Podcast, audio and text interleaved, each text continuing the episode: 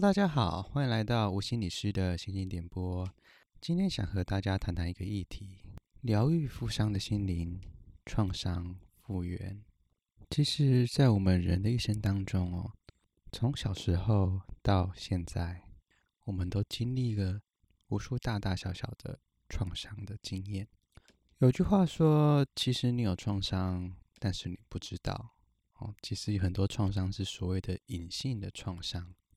我们现在谈谈最传统的创伤是什么？一个就是急性压力症，哦，跟一个大家很常听到的创伤压力后症候群。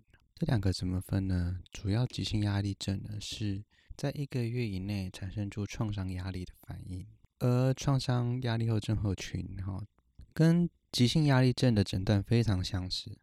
呃，两者都牵扯到比较像是面对到重大的压力跟生命威胁有关的情境所影响的。比如说遇到大地震，哦，你是受灾户，或是你是目击者，甚至你是去抢抢救的那些搜救人员，哦，都有可能会出现一些压力的反应。说他可能会不断的会有侵入性的想法，哦。像是做噩梦啊，或是出现一些解离的症状。解离就是一种突然像是做白日梦，不知道自己在干嘛的一个反应哦，或是努力想要避开相似类似的情景，甚至后因为这个这些创伤事件持续让自己有一些负向思考、罪恶感、惊恐的状态，也有可能出现专注力的问题以及睡眠的困扰。前阵子一出戏剧《火神的眼泪》，就有演到一名消防员，哦，面对到在童年的一场大火，他哥哥死死于在大火之中，而且在他当消防员的时候，又面临到需要被搜救的人员在他面前直接跳楼了。所以他出现了一些麻木不仁、无法专心、一些记忆不断侵扰的一些画面，哈，那就是很典型的一个所谓创伤压力症候群的一个症状的反应。然而，有资料显示，新冠肺炎疫情，哈，有国外报道说，会有百分之五十的染疫者可能会出现创伤压力症候群的症状。会产生这样的原因哦，一部分就是他变成染疫者的一个罪恶感，第二个是他当他进入 ICU 全身插满管的那种恐惧感，而造成的创伤压力反应哦。好，这个是最传统我们在医学上，或是我们最平常会看到的所谓的创伤的反应。很有意思的是，我最近读了一本书哈，叫做《复杂性》。创伤后压力症候群，作者呢是彼得沃克，他是一名美国的心理师，在他的童年呢也受到了大大小小的创伤，也接受了无数的心理的治疗。因为他有这些经历哦，所以在他的观念里面，觉得创伤这件事呢，不能单单的简化成。如教科书上面所说的样子，复杂性创伤后压力症候群，简称 CPTSD。它其实在说的是，一个人在创伤有反应的时候，会有侵入性的一些思考或逃避，会觉得威胁感之外呢，也会造成个人的关系问题、负向自我概念以及情绪失调，是。呃，影响是非常的广泛的，所以他认为，在这个复杂性的创伤里面，不能用单一的治疗方式来去面对这样子的患者，或是说这样子的一个病人。面对到创伤反应哦，这其实在这本书呢有提到这四 F 的一个自我防卫的一个机转哈。四 F 是什么？战 （fight），好逃 （flight），将 （freeze），讨好 （fawn），战呢，就是当一个人突然用攻击性的反应去对待威胁；逃呢，就是当一个人逃跑或象征性的过度活跃；僵呢，则是一个人遭遇到威胁时，认知到反抗无效，所以放弃、麻木、进入解离或崩溃，像是注定会受伤一样。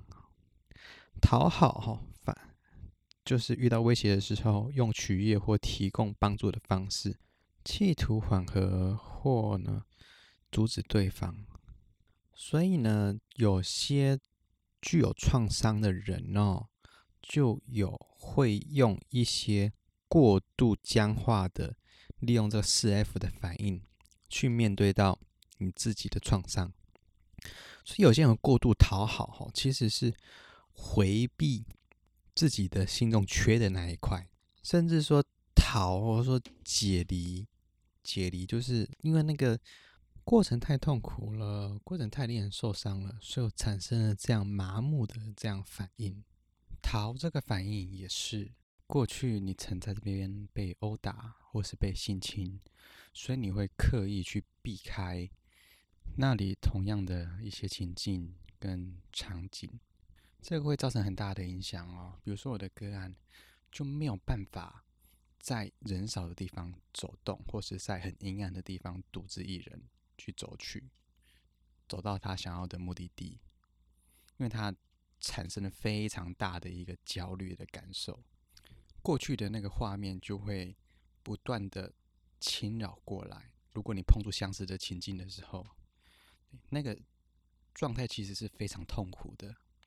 碰到相似情境，就等于你再重新经历一次那样子的创伤的经验。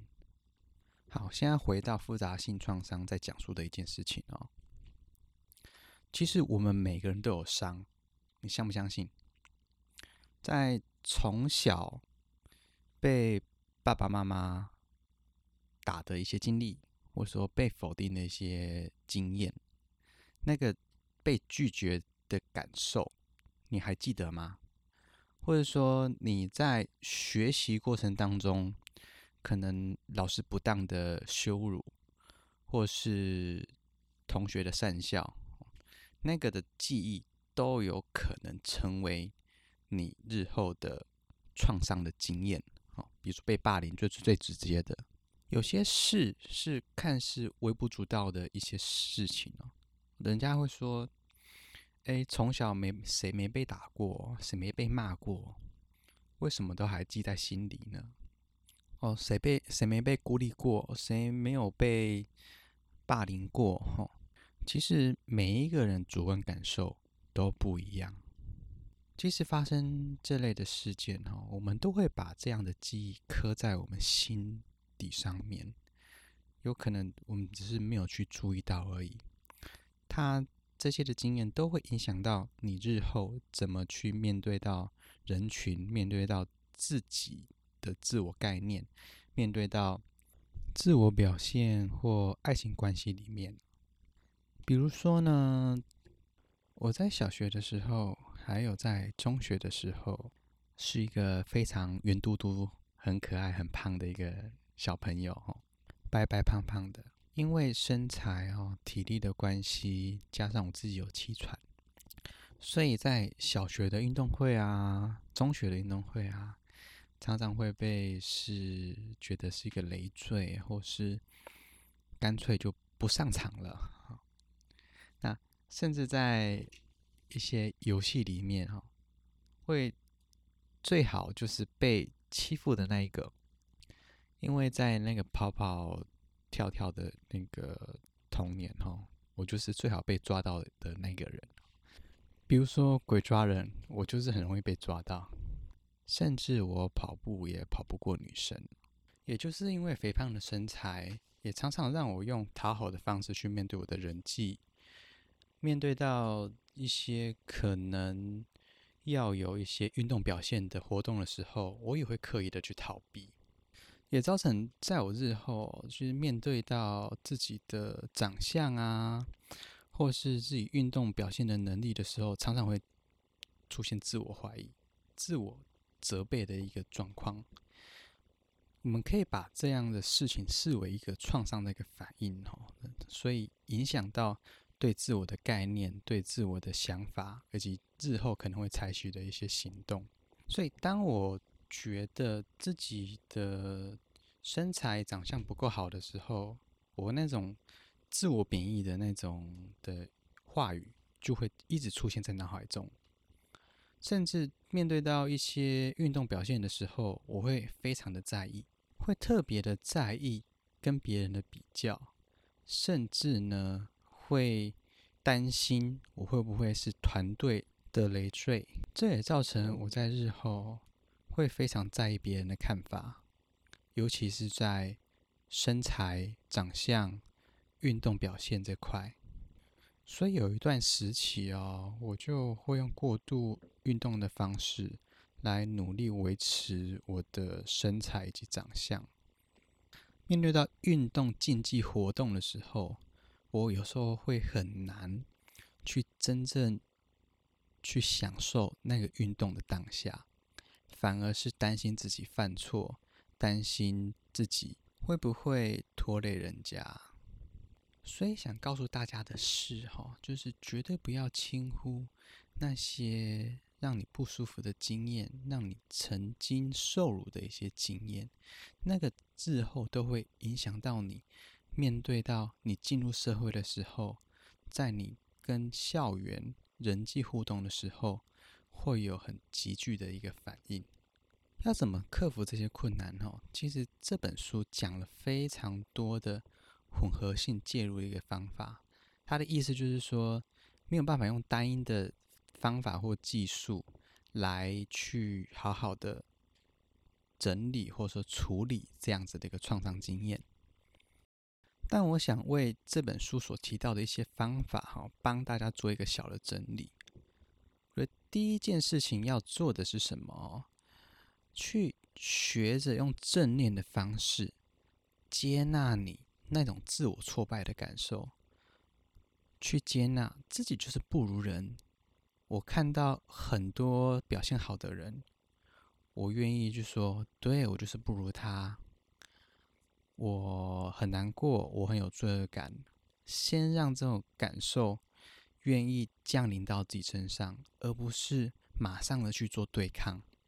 然而，接纳就是改变开始的第一步。你愿意去承担所冒出来的那种感受，渐渐的。你可以再更深入去探索、去探讨这些感受到底如何来的？是我过去的经验影响到我现在吗？那种不如人的感觉，是不是跟我过去的经历有些相关呢？而我现在又用哪种方式去面对我过去的经验呢？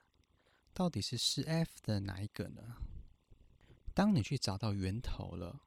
你就可以渐渐理解，那个或许只是你过去的一段经历，带伤的一个经历，而你已经不一样了，可以去更有能力去面对到这些你过去生命当中的枷锁。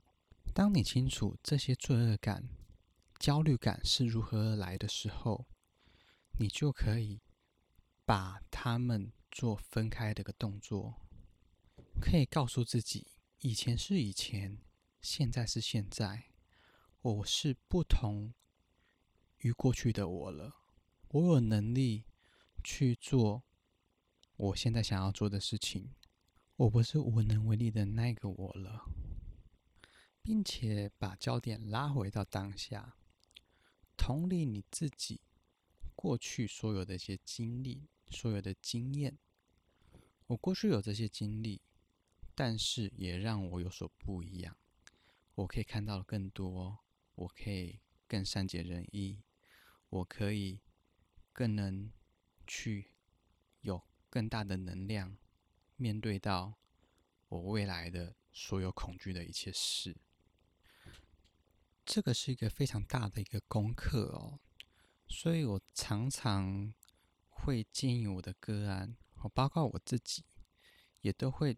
做一件事情，就是随意的心灵的一个书写，想到什么就写什么，然后连接到过去的一些经验，然后重新再整理，后来呢，再告诉自己，我有能力完成这些事情，而且我做了哪些的努力，而我也做得非常的棒，非常的不错，无关乎对于其他人的看法。而你所要做的，就是做自己情绪的主人，做自己过去经历的重新的扭转者。当那些负向画面出现的时候，有一个非常棒的一个方法，就是要叫停，要告诉自己，这个事情不是我带来的，那个都是过去的事。我有能力去做，我有能力去做我想要的事，以及呢，面对到一些被霸凌或者被受到伤害的一些人哦，也要去适时的告诉自己，那些事情不是我的错，但是我面对过来了，我承担过来了，那我就是一个最棒的勇士，我不需要用。世俗的观点来看待我自己，因为最了解我自己的人就是我自己。当你可以把所有的焦点拉回到自己身上，那个就是成就你自己强大的最重要的关键。若你能把这些经历看成说是无所谓，那你日后。便能无所畏惧的去争取你想要的一切，并能好好的谱写你自己独特的最棒的生命的故事。